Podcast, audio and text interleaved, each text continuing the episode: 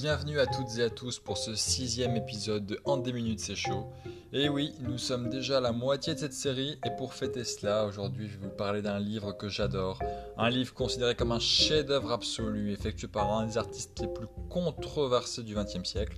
Je parle bien entendu de Voyage au bout de la nuit de Louis Ferdinand Céline.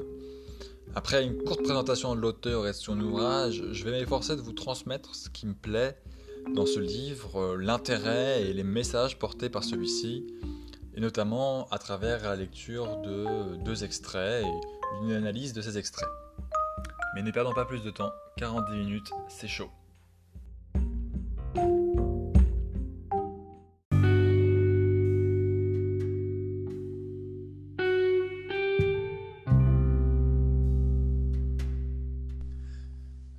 Louis-Ferdinand Céline est un auteur controversé. S'il est considéré comme un écrivain de génie ayant révolutionné le style au XXe siècle, il est aussi un auteur ayant écrit de nombreux pamphlets antisémites comme Bagatelle pour un massacre, plus un soutien à l'occupation nazie lors de la Seconde Guerre mondiale, ce que lui vaudra après-guerre une censure et un côté infréquentable. On raconte même que cela lui a coûté le prix Nobel de littérature à cette période. Cela étant, Voyage au bout de la nuit est son premier roman, publié en 1932. Ce livre d'ailleurs manque de très peu le prix Goncourt, mais obtient tout de même le prix Renaudot. Il s'inspire principalement de l'expérience personnelle de Céline au travers de son personnage principal, Ferdinand Bardamu. Louis Ferdinand Détouche a participé à la Première Guerre mondiale en 1914. Celui-ci, celle-ci pardon, lui a révélé l'absurdité du monde et sa folie, allant même jusqu'à la qualifier d'abattoir international en folie. D'ailleurs, au sujet de l'horreur de la guerre, il écrira cette phrase très célèbre dans son ouvrage on est puceau de l'horreur comme on l'est de la volupté. Il expose ainsi ce qui est pour lui la seule façon raisonnable de résister à une telle folie, la lâcheté. Il est hostile à toute forme d'héroïsme, celui-ci même qui va de pair avec la guerre. La lâcheté permet à Bardamu de s'assumer comme déserteur dans l'épisode de la guerre, de fuir ses responsabilités aux colonies, de quitter son emploi chez Ford, de réclamer de l'argent à ses connaissances établies aux États-Unis, de fermer les yeux sur de multiples avortements, voire de les pratiquer, de feindre d'ignorer la, tentative de feindre d'ignorer la tentative de meurtre de la grand-mère, de fermer les yeux sur les différentes violences comme la scène où il fait rien pour aider un enfant qui se fait battre devant ses yeux par ses parents. Bref, cependant, il n'est pas lâche au point de mettre un terme à sa vie et à toute cette mascarade, ni de ne pas dire leurs quatre vérités de manière très directe et avec beaucoup de délectation à des personnes en plein désarroi. Bardamu constitue l'un des héros qu'on peut qualifier de premier anti-héros personnage qui échoue tout le temps, qui abandonne, qui, fait, subit de plein fouet cette inertie de la vie et qui ne fait que constater les dégâts sans pour autant agir. C'est une révolution dans la constitution d'un personnage, au sein d'une œuvre littéraire. Surtout si on compare avec un autre grand écrivain de la même époque, qui est Marcel Proust évidemment, et avec la constitution précise de personnages euh, inscrits dans la vie réelle. Notamment, il suffit de voir euh, notamment les grands ouvrages à la, recherche du temps à la recherche du temps perdu notamment. Pour revenir à un voyage au bout de la nuit, de malheur en déchéance, le héros, malmené par les événements, découvre le monde et le fait découvrir au lecteur avec une ironie et un cynisme grinçant. Le roman est écrit à la première personne dans une langue volontairement crue et familière. De retour d'Amérique, où il a pu constater la puissance du dieu dollar et expérimenter les duretés du travail à la chaîne, Bardamu rentre en Europe. Il s'installe comme médecin à la Garenne Rancy et soigne les petites gens encore plus pauvres que lui. Ces pages racontent le long enlisement dans la tristesse de la banlieue et de la maladie.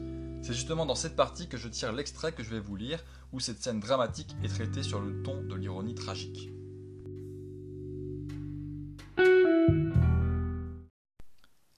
Qu'ai-je pu faire aussi à le docteur pour avoir une fille pareille? Ah, vous n'en direz du moins rien à personne dans notre quartier, docteur. Je compte sur vous. Elle n'en finissait pas d'agiter ses frayeurs et de se gargariser avec de ce que pourraient en penser les voisins et les voisines, en transe de bêtises inquiètes qu'elle était. Ça dure longtemps, ces états-là. Elle me, laissait m'habituer à la pénombre, à l'odeur des poireaux pour la soupe, au papier des murs, à leur ramage sot, à sa voix d'étranglée. Enfin, de bafouillage en exclamations, nous parvînmes auprès du lit de la fille, prostrée, la malade, à la dérive. Je voulus l'examiner, mais elle perdait tellement de sang. C'était une telle bouillie qu'on ne pouvait rien voir de son vagin. Des caillots. Ça faisait glou-glou entre ses jambes, comme dans le cou coupé du colonel à la guerre. Je remis le gros coton et remontai sa couverture simplement. Chez eux, que c'était un peu plus gai, c'était un peu plus gai que chez les enrouilles, aussi laid mais plus confortable. Il y faisait bon, pas sinistre comme là-bas, seulement vilain, tranquillement. Ahuri de fatigue, mes regards erraient sur les choses de la chambre. Petites affaires sans valeur qu'on avait toujours possédées dans la famille, surtout le dessus de cheminée à grelots roses en velours comme on n'en trouve plus dans les magasins et ce napolitain biscuité, et la table à ouvrage en miroir en biseau qu'une tante de province devait posséder en double. Je n'avertis point la mère sur la mare de sang que je voyais se former sous le lit, ni les gouttes qui tombaient toujours ponctuellement. La mère aurait écrit encore plus fort et les aurait pas écoutées davantage. Elle ne finirait jamais de se plaindre et de s'indigner. Elle était vouée. Autant se taire et regarder dehors, par la fenêtre, le velours gris du soir prendre déjà l'avenue d'en face, maison par maison, d'abord les plus petites, puis les autres, les grandes, enfin, sont prises, et puis les gens qui s'agitent parmi de plus en plus faibles, évoqués et troubles hésitants d'un trottoir à l'autre avant d'aller verser dans le noir.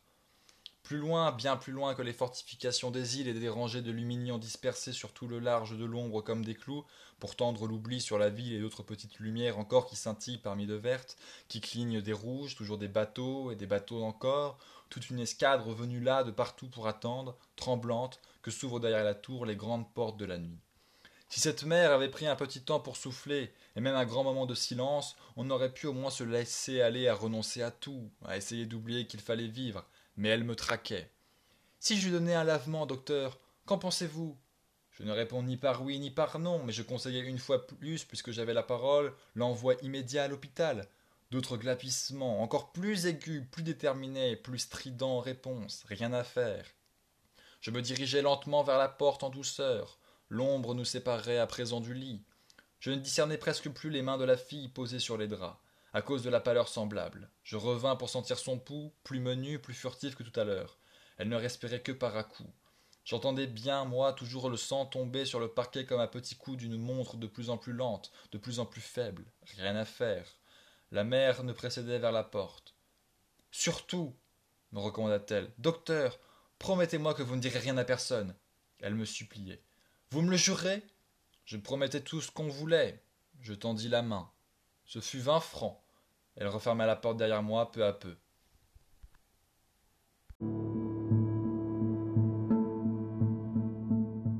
Cet extrait montre le génie de l'écriture célinienne à travers trois éléments. D'abord, on retrouve la dramatisation, l'écoulement du sang qui contribue à donner une dimension tragique au passage puisqu'il se termine par la mort d'un des personnages, avec toute intervention humaine qui se révèle d'ailleurs impuissante. Il est même impuissant face au destin. Simplement ici, la transcendance est absente et le sens inexistant. La mort est causée par l'incompétence. La complicité dans l'illégalité, où on ne veut pas conduire la jeune fille à l'hôpital, ajoute un caractère sordide à la situation. Ensuite, on retrouve l'ironie du texte.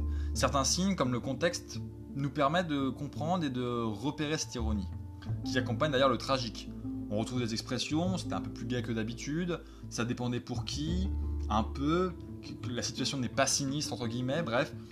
Euh, il y a une, figure très noire, mais elle devient encore plus noire avec, avec la fin où il dit Je promettais tout ce qu'on voulait, je tendis la main, ce fut 20 francs. Le médecin se fait payer une absence de travail, qui est un échec, et le prix de son mutisme à propos d'un avortement clandestin. 20 francs, c'est le prix d'une vie lâchement abandonnée. Le texte se termine donc par une espèce d'humour noir qui frappe un monde où la mesquinerie, la veulerie, l'anti-héroïsme sont de rigueur. Et enfin, on a la force poétique de la description, de la prose comme, comme jamais on en a dans d'autres ouvrages. La description du paysage, qui possède une force poétique propre, c'est un caractère nocturne lié à un caractère, musical, lié à l'expérience intime du médecin. La nuit est presque personnifiée comme une géante, euh, paradoxalement, c'est le vacarme de la mère qui, la rend sourde à la souffrance de sa fille. Les sons ont valeur de bruitage qui occulte le, le son réel de la souffrance. Il s'agit là d'un ironique concert de la douleur, étouffé par la suite par crainte de sanctions judiciaires. La lecture d'un autre extrait de l'œuvre confirme justement ce profil de personnage et le style de l'écriture de Céline, dans un contexte totalement différent, mais ce qui montre aussi la cohérence de l'œuvre.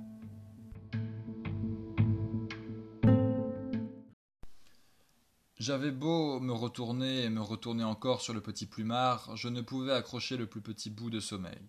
Même à se masturber, dans ces cas-là, on n'éprouve ni réconfort ni distraction. Alors c'est le vrai désespoir. Ce qui est pire, c'est qu'on se demande comment le lendemain on trouvera assez de force pour continuer à faire ce qu'on a fait la veille, et depuis déjà tellement trop longtemps, où on trouvera la force pour ces démarches imbéciles, ces mille projets qui n'aboutissent à rien, ces tentatives pour sortir de l'accablante nécessité, tentatives qui toujours avortent, et toutes pour aller se convaincre que le destin est insurmontable, qu'il faut retomber au bas de la muraille, chaque soir, sous l'angoisse du lendemain, toujours plus précaire, plus sordide. C'est l'âge aussi qui vient peut-être, le traître, et nous menace du pire. On n'a plus beaucoup de musique en soi pour faire danser la vie, voilà. Toute la jeunesse est allée mourir déjà au bout du monde dans le silence de vérité. Et où aller dehors? Je vous le demande, dès qu'on n'a plus en soi la somme suffisante de délire. La vérité, c'est une agonie qui n'en finit pas. La vérité de ce monde, c'est la mort. Il faut choisir, mourir ou mentir. Je n'ai jamais pu me tuer, moi.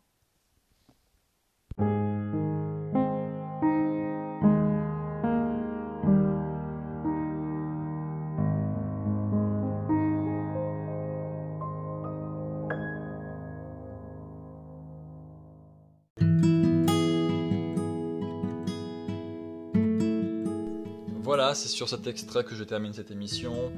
Ouvrage majeur, Voyage au bout de la nuit est un chef-d'œuvre car il propose de façon unique de la poésie en prose à chaque instant et dans les moments les plus durs de notre histoire. Entre style raffiné et argot, la révolution littéraire opérée par cet ouvrage est majeure. Voyage au bout de la nuit constitue bien plus qu'une simple critique de la guerre. C'est à l'égard de l'humanité entière que le narrateur exprime sa perplexité et son mépris. Brave ou lâche, colonisateur ou colonisé, blanc ou noir, américain ou européen, pauvre ou riche, Céline n'épargne véritablement personne dans sa vision désespérée, et pour son personnage principal, rien ne semble avoir finalement d'importance face au caractère dérisoire du monde, où tout se termine inéluctablement de la même façon. Les thèmes abordés sont donc larges suite à ces aventures, et je vous conseille fortement de lire cet ouvrage.